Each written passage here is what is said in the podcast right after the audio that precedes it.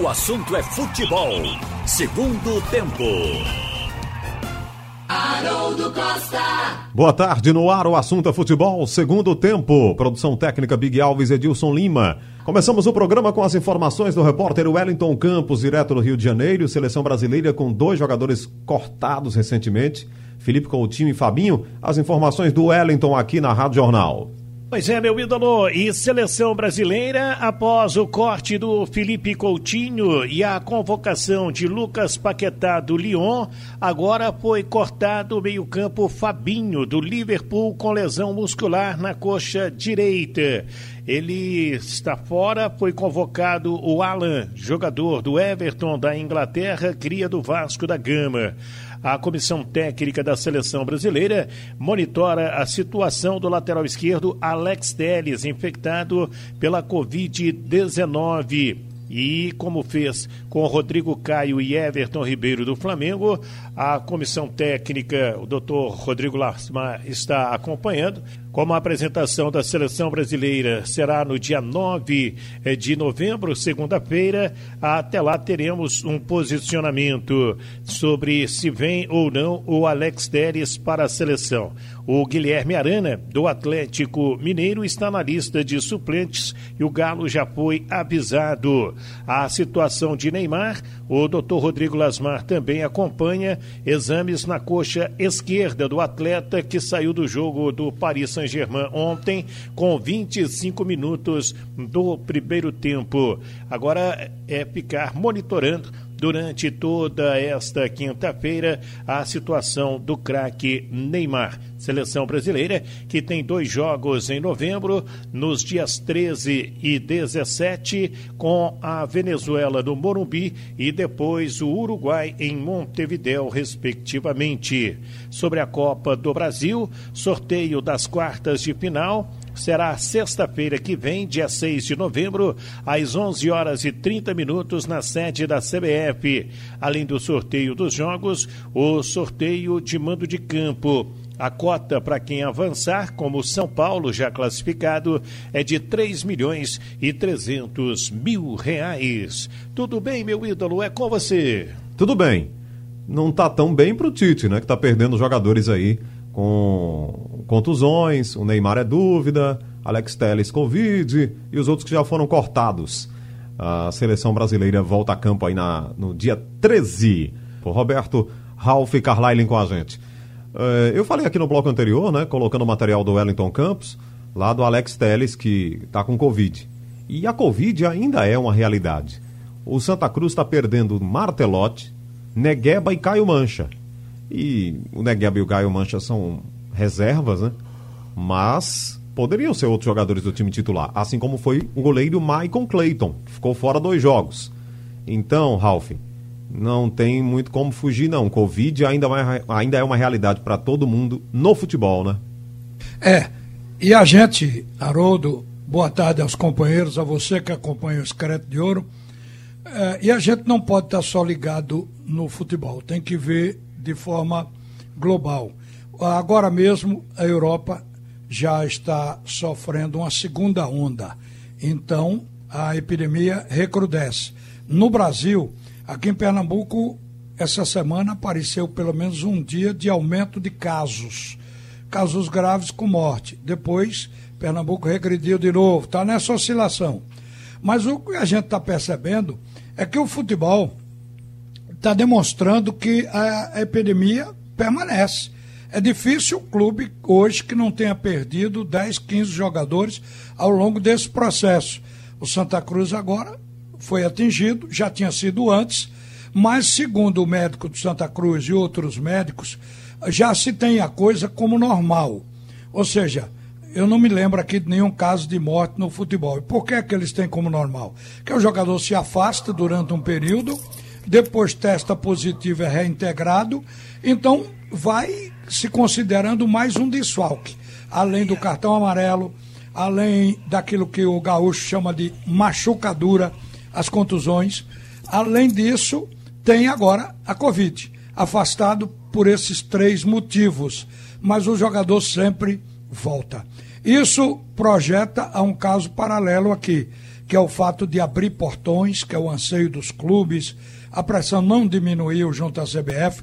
A questão é que hoje está se estabelecendo a volta ao aparecimento da vacina, nem que seja uma vacina que não atinja 100%, mas fala-se na possibilidade de uma vacina para depois voltar a abrir os portões para o público. O fato é que a gente está convivendo e agora cabe até recomendar mais atenção, porque o mundo pode estar sofrendo a segunda onda. Não adianta botar pano quente. Para poder a população acordar, tem que assustar, inclusive, porque mesmo durante o período cruel, o torcedor estava enchendo as agências bancárias, os supermercados, os pontos de ônibus. Alguns têm que fazer isso de forma inevitável, porque precisa trabalhar, precisa comer. Mas o futebol tem que ter cuidado, porque a coisa está ficando pior, Odo. É, você vê, Carlyle, que o Martelotti, por exemplo, tem contato direto com o jogador o tempo todo. Os outros companheiros também estão lá no grupo, né? O Caio Mancha e o Negueba. Para o jogo contra o Imperatriz não chega a ser um problema. Imperatriz é, é um time de um ponto, né? No campeonato, a gente já sabe qual é a situação dele. Mas isso poderia acontecer lá na frente no quadrangular.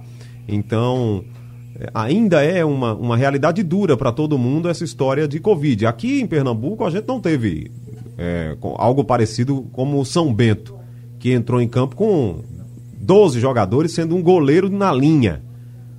Naquele jogo contra o Criciúma, também pela Série C. Mas é Covid, é coronavírus e tem que ter cuidado, né, Carvalho? Sem dúvida, Haroldo. Boa tarde a você, boa tarde a todos. Próprio Flamengo, que tem um elenco riquíssimo, né? Teve que colocar um monte de garotos num jogo decisivo contra o Palmeiras.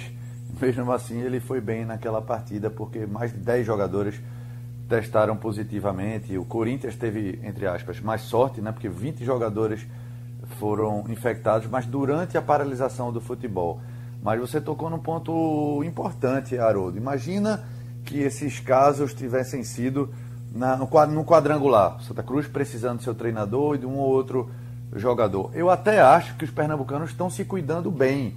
Porque para quem foi já no vestiário de futebol, vê como é um ambiente, né? É uma, são, é uma sala embaixo da arquibancada muito fechada, sem, é, sem janelas, enfim, então é um ambiente propício para até propagação se tiver um ou outro contaminado, mas pelo menos estão afastando logo e, e, são poucos casos, né? A gente vê que um grupo de futebol profissional, cerca de 30 jogadores, e quando você junta alguns do sub-23, sub-20, então é até maior esse grupo. E a gente teve aqui pouquíssimos casos. No Náutico teve um pouco mais, mas acho que não passou de seis. Santa Cruz vai em cinco, o Sport teve menos ainda. Isso prova que eles estão se cuidando, mas mostra também que o cuidado deve ser permanente. E mesmo muita gente achando que a, normalidade voltou, inclusive a CBF com os clubes voltam a se reunir na próxima semana para debater a volta de público nos estádios, ou seja, não tem nada de normal, apesar de até os clubes estarem pensando nisso. Então tem que tomar cuidado. Imagina que numa, num jogo decisivo ou numa reta final o coronavírus atinja dois, três titulares. Isso pode fazer toda a diferença. É verdade. E Roberto, o maior desfalque aí, na minha opinião, é o Martelotti, né? O comandante ficar fora. É, ele deve ficar fora uns 10 dias, talvez não volte nem no outro jogo, depois da partida contra o Imperatriz, contra o Vila Nova, né? Exatamente. É, mas o Náutico já está sendo treinador também. Também, ele, é verdade. Ele, ele, ele não é super-homem, não é, não é diferente, não é Homem-Aranha não sei nem se o Homem-Aranha pegaria essa Covid se fosse real. Entendeu? E o Homem-Aranha sobe daquela, naquela teia e tal, mas de vez em quando ele leva umas quedas. Mas pelo menos o Homem-Aranha tem máscara, né, Roberto? É, tem máscara. Ah, é. Ele usa máscara constante. Ele leva umas quedas e tal, mas ele não, não morre, não. Então o técnico é gente também, é um ser humano.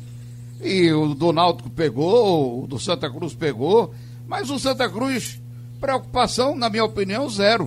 O time já está praticamente, já está classificado. Santa Cruz está classificado já para a próxima fase. É difícil pensar diferente. Então, preocupação zero. Não acabou. O problema continua. Aqui em menos, é, é, bem menos. Na Europa está voltando tem que trabalhar para não, não voltar aqui também, como está voltando na Europa e até nos Estados Unidos, também voltando com força. E é trabalhar para deixar do jeito, pelo menos deixar do jeito que está. Vacina, pelo que eu acompanho, só em 2021.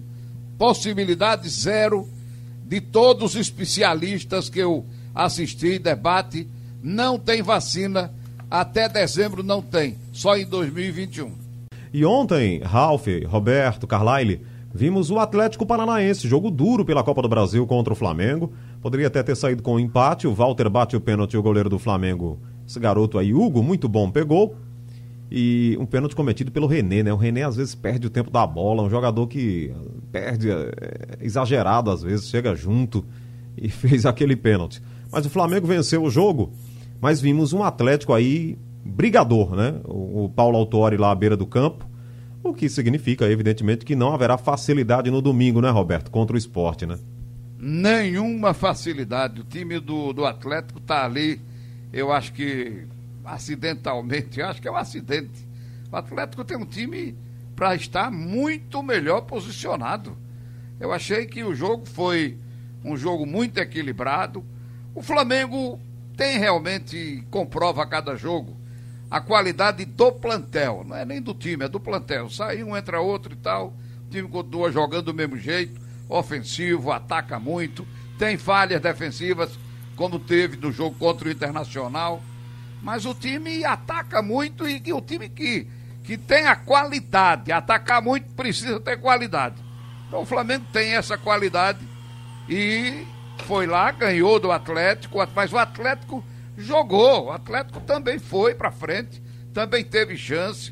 É um time que precisa cuidado, não pode entrar assim, não, esse aí a gente traça, pra, a qualquer hora a gente traça feito o jogo do Botafogo. Não. Acho que o esporte tem que tomar cuidado, respeitar o adversário e fazer, na minha opinião, embora a minha opinião seja contrariada por Ralph e por Carlyle, mas eu acho que o cuidado defensivo, o esporte tem que ter aquele cuidado que teve contra o Atlético Mineiro. E, e atacar também. Tem que mudar aí. Porque o esporte queria empatar o jogo em Belo Horizonte. Conseguiu o objetivo. Agora não, agora ele, ele precisa, dentro de casa, ganhar. Então quem tem que atacar também, mas sem abrir espaço para contra-ataque. O jogo é perigoso.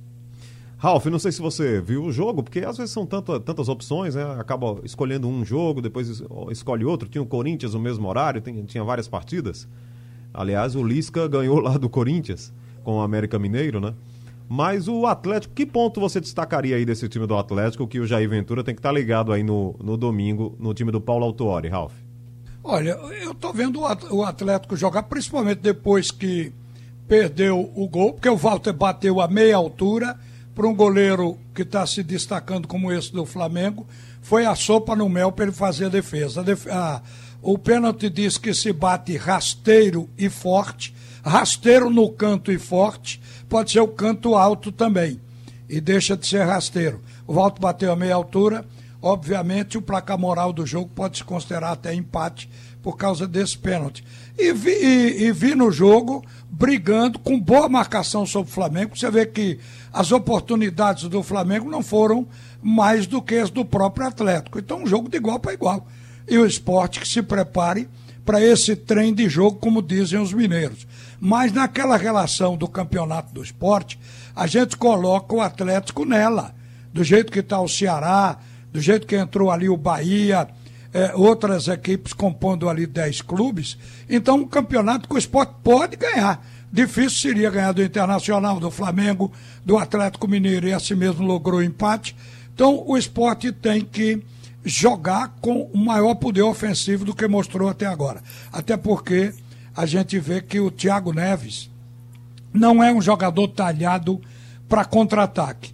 É um belo meia, a gente sabe que ele tem talento, qualidades já demonstradas, mas o time do esporte não pode, se quer jogar como jogou contra o Atlético de Minas, os jogadores são outros. Nem ele, nem o Barça são jogadores de arrancar, de vir buscar o jogo e arrancar em velocidade e decidir uma parada no um contra um. Até no um contra um pode acontecer, mas não dele puxar o jogo vindo de trás. Então a gente está vendo que o esporte tem que mudar a maneira de jogar para jogar contra o Atlético marcar a saída de jogo que ele não fez contra o Atlético Mineiro. E uh, para Roberto Queiroz e todos nós que achamos que foi bom porque o esporte arrancou um empate, é bom a gente lembrar também que o fator sorte e a ação excepcional do goleiro foram razões para aquele empate. Não foi só o dispositivo, o posicionamento do clube. Talvez se o esporte tivesse feito marcação alta, tivesse sofrido menos foram 90 minutos de comer unha para o torcedor. Bom, o, o Carlyle, o Atlético está na segunda fase da Libertadores. Veja como é o futebol, né? Nesse momento, o Nicão estava até dando explicação depois do jogo, pedindo desculpas, mais uma derrota. Mas o Atlético está na segunda fase. Agora vai pegar o River Plate, atual vice-campeão da Libertadores. Mas é, que tipo de postura o esporte tem que ter contra esse Atlético no domingo? Ou pelo menos você espera, Carline, contra o Atlético que você viu ontem aí contra o Flamengo? Pois é, Haroldo, acho que passa por isso mesmo, passa por postura. A postura do esporte não foi legal contra o Atlético Mineiro, porque não é porque teve um grande resultado que pode usar essa partida como referência. Não, o time foi amassado, o time só não perdeu e perdeu muito por muitos gols por conta da deficiência na finalização do Atlético e do goleiro também do, do esporte, Luan Poli, fez grandes defesas teve duas bolas na trave também. Esporte tem que, concordo com o Roberto, quando tem que marcar bem sem deixar espaço, ponto. Mas tem que tentar jogar. Algo que o esporte não fez nas últimas cinco partidas, ou fez apenas no segundo tempo contra o Botafogo, por exemplo, em alguns momentos contra o Inter. Ali, ali foi. O esporte fez um bom jogo, perdeu porque o Internacional é melhor. Então, aquele jogo pode servir como referência. Se o esporte jogar como atuou contra o Inter, pode ter um bom resultado, esperando ainda um Atlético Paranaense diferente. Mesmo o Atlético Paranaense tendo feito uma grande partida ontem contra o Flamengo, o Ralf lembrou aí o pênalti perdido, mas teve outras grandes defesas do goleiro Hugo Neneca, né? Duas delas em chutes de, de volta. Aliás, impressionante volta, né? Gordinho, mas continua jogando bem apesar do pênalti perdido. Mas esse foi o melhor jogo do Atlético nos últimos, talvez, dois meses. O Atlético não ganha nove partidas, o Atlético vem, vem jogando muito mal. Ele joga contra o Flamengo de novo na próxima quarta e depois tem uma sequência Campeonato Brasileiro e Libertadores contra o River. Então não tenho certeza se ele vem com o time principal ou vem hum. com alguns jogadores é, mesclados. Deve descansar o Walter. Não sei se aguenta viu, viu? descansar alguns. E o próprio treinador não vem, porque está suspenso. Uh, tem que cumprir aí três partidas de suspensão, Paulo Autori, que é técnico e é diretor também. Tem isso também, o problema do Atlético Paranaense. Então tem que saber como é que o Atlético vem, mas independentemente disso, com o time principal não, é como você falou, é postura, o esporte tem que ter uma postura para tentar vencer, que esse é um confronto direto. Depois Só de cinco partidas sem vitória, o esporte tem que vencer. O polêmico Paulo André deixou a diretoria lá, né, Ralf? Ele, aquele jogador que comandou o movimento no Brasil, o bom senso, e que recentemente botou o Corinthians na justiça, né? Esse aí está marcado na história do futebol. Ele botou o Corinthians na justiça e foi criticado até pelos colegas jogadores que acham que a ação é dele não ele tem pediu hora extra. Pediu domingo, domingo feriado, hora extra e tudo. Mas eu, eu, eu pedi uma parte aí, o Carlyle, para falar no Walter, que deve ser poupado, porque Walter foi substituído ontem pelo Fabinho e não completou o jogo, porque ele ainda está um tonel. Eu acho que o organismo dele produz gordura de graça. É uma fábrica. Pois é. Agora que é bom jogador, né, Roberto? O, o, o Walter, né?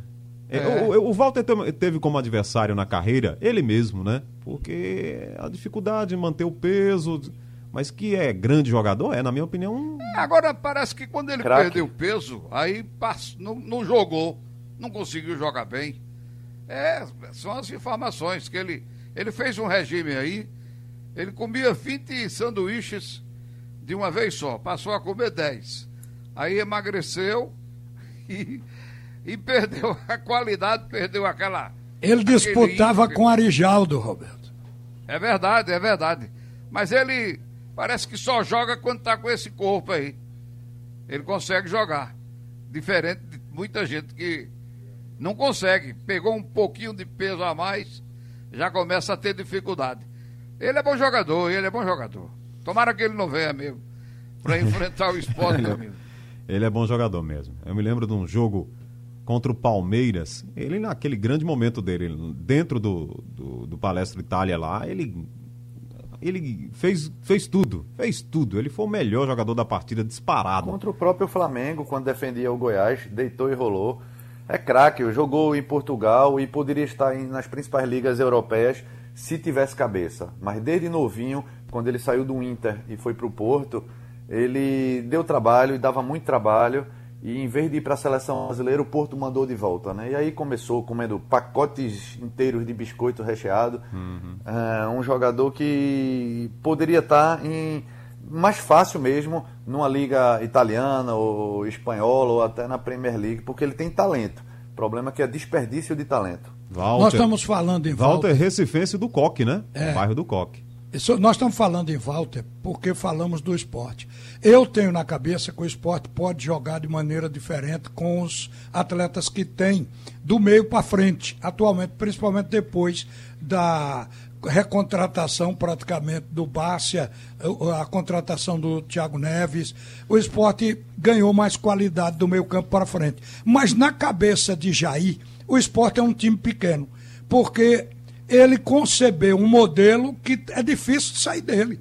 Tem, todo mundo é grande. O esporte joga com o bumbum na parede. Eu acho que dá para o esporte ter um jogo mais ofensivo, mais arriscado, porque o esporte está segurando no cordão da sorte, como foi contra a equipe do Grêmio e como foi com o Atlético Mineiro também. Quer dizer, são resultados que a gente quer transferir para o terreno técnico e tático, mas que a gente sabe que tem uma componente de sorte de 30% ou mais. Quer dizer, o esporte está dando campo aos adversários. Não é possível que contra o Atlético Mineiro, o Atlético Paranaense e o Vasco da Gama, o esporte jogue tão encolhido dentro de casa quanto tem jogado lá fora.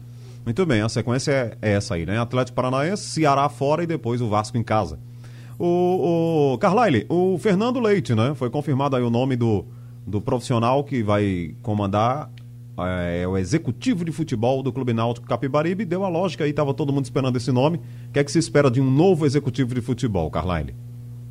É, o que é que eu espero de, do, do planejamento e de uma nova filosofia? Porque a, a, gente até debateu ontem que não adianta você ter um, um executivo se não dá liberdade para isso. E por que você trouxe um executivo agora depois de fazer todas as contratações ou deixar pelo menos espaço para uma ou duas no máximo? Talvez porque o Náutico agora, e de forma acertada, já esteja pensando um pouco mais na frente, em médio a longo prazo. E aí eu concordo, ele conhece tudo que tem agora no clube, suas virtudes, suas deficiências, o que é que tem na base, e começa já a projetar a próxima temporada porque um executivo, quando a gente pensa, é mais contratar, contratar ou dispensar, mas vai além disso, né? vai de gestão de grupo, vai de até de questão de, de infraestrutura mesmo. Ele deve já estar tomando conhecimento de tudo que tem no Náutico e ver o que é que precisa para a próxima temporada. Bom, Roberto, é um, é um, profissional com uma certa experiência, né? Trabalhou Paysandu, Londrina, Cascavel e mais recentemente no Cuiabá, que talvez seja a maior referência, porque o Cuiabá tá bem na fita aí, brigando por vaga na primeira divisão, pelo menos até nessa primeira metade do campeonato. A gente sabe que ainda tem um, outra metade toda pela frente.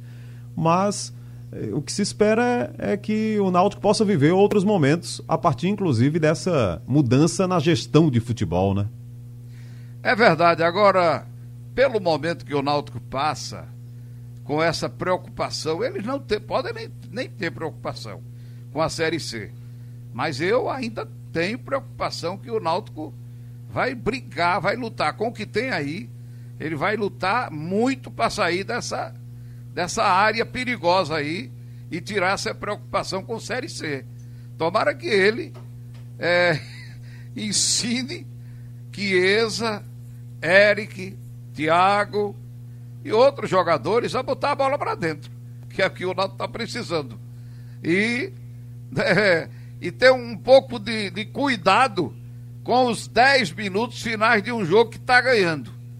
Entendeu? Uhum. É, eu estou dizendo isso porque é o meu pensamento. Eu estou preocupado com o Náutico para a terceira divisão. Eu estou preocupado com o que o Náutico está jogando, entendeu? Com as oportunidades que aparecem e são desperdiçadas, entendeu? Acho que o Náutico tem que, é, deve se preocupar com isso. Eu acho que o torcedor também está. Ele está ali colado, a mesma pontuação do primeiro time da zona de rebaixamento. E teve chance de ganhar dois pontos no jogo de domingo, jogou fora, jogou fora por inocência. Total inocência, na minha opinião. Vamos ver aí o jogo com o CSA. Se ganhar esse jogo com o CSA, aí pode dar uma, uma melhorada na, na perspectiva.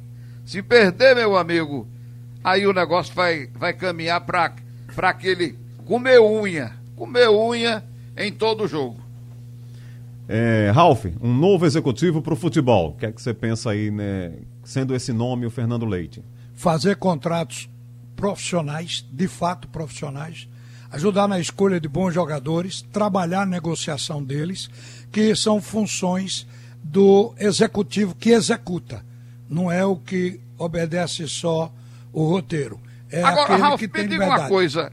O executivo ele manda mais do que o treinador para contratar jogador? Não, é uma combinação. É preciso. É a mesma coisa que você é presidente do clube e tem é, um Pelé jogando no seu time. Você não vai chegar lá para mandar, para fazer coisa, vai dialogar com ele. Ele é o cara que produz para a tua fábrica de futebol. Então, tudo hoje tem esse relacionamento. Você pode ter um cargo acima, mas não quer dizer que você vai é, é, ficar apontando o dedo para o que teoricamente é seu subalterno. Eu estou é, falando. Perfeito, Ralf. Ô, Ralf. É, perdão. É, o próprio Barcelona, o presidente renunciou ontem por conta de um jogador. Então lá um jogador manda mais do que o presidente. Exatamente, é, claro porque você um, um, tem que pensar no clube. cara diferente, né? Mas aqui, por exemplo, hierarquicamente, o executivo deveria mandar. Deveria, deveria. ter até mais poder do que o diretor da casa. Mas, Mas uma coisa não é isso que, eu que acontece, espero. né? Aqui até treinador manda mais que presidente. Bom, uma coisa que eu espero, melhores contratos. Pelo seguinte, eu estava lendo hoje o noticiário nacional encontrando avaliações. Por exemplo, o Flamengo emprestou 10 jogadores e estava colocando a avaliação, a produção de cada um dos emprestados lá fora. E entrou o Thiago. O Thiago, com 18 partidas, 8 como titular e fez um gol. E Chiesa, que ganha mais de, de, todo o grupo. Eu acho que os contratos têm que ser feitos por produção, porque só o cara vai se sentir aposentado por três anos de contrato tanto faz ele fazer gol como não, o salário não muda. Eu acho que isso, com um profissional como o Náutico contratou agora, deve mudar. Cada um tem que ter uma contrapartida para o custo-benefício ser bom. Ou seja, o jogador ah, no contrato vai assinar que se ele passar 10 partidas sem fazer gol, é facultativo ao clube até a rescisão do contrato ou coisas assim. Então, é o seguinte, porque atacante, todo mundo diz, não, mas ele deu uma assistência muito boa, um passo muito bom. Atacante é para fazer gol, minha gente. Procure gol de Eric, de Thiago e de Chiesa, que você vai ver que os meias marcam mais, caso de Jean Carlos, de, de Jorge Henrique. Então, eu acho que isso tem que se colocar no contrato, porque aí o cara se esforça, treina para ser produtivo. A produtividade tem que ser uma preocupação e o Náutico está entrando num regime profissional de maior escala. De eu um degrau acima Eu agora. fiz essa pergunta aí para ver se e me convenço de que foi Dalpozo mesmo que disse que o time do ano passado dava para disputar bem a Série B. Me parece que, que foi ele mesmo que, foi Dalpozo. que teve essa decisão e convenceu a todo mundo lá Não dentro foi comum, do comum. Hein? A diretoria também avaliou isso, avalizou isso. Agora, é, mas ele é o principal, né, A base era pra erro estratégico. Erro ele estratégico. era o profissional é, base... contratado. Isso, a base era para ter sido mantida, tida, mas reforçada. Mas até entendo, reforçada veja. Reforçada por uns 5 passado... ou 6 ou 7. E não dois jogadores. Veja, o Náutico não tinha já Eric. Thiago nem Chiesa. É, e no começo do ano, se todo torcedor rubro fosse perguntado, você quer de volta Eric, Thiago e Chiesa, Chiesa, todo mundo ia querer pelo menos um dos três, e o Náutico trouxe os três.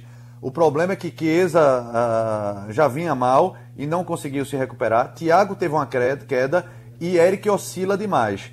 Mas aí o Náutico perdeu. Álvaro perdeu Matheus Carvalho e perdeu alguns jogadores que era para ter, aí eu concordo com você, Roberto, era para ter trazido mais gente.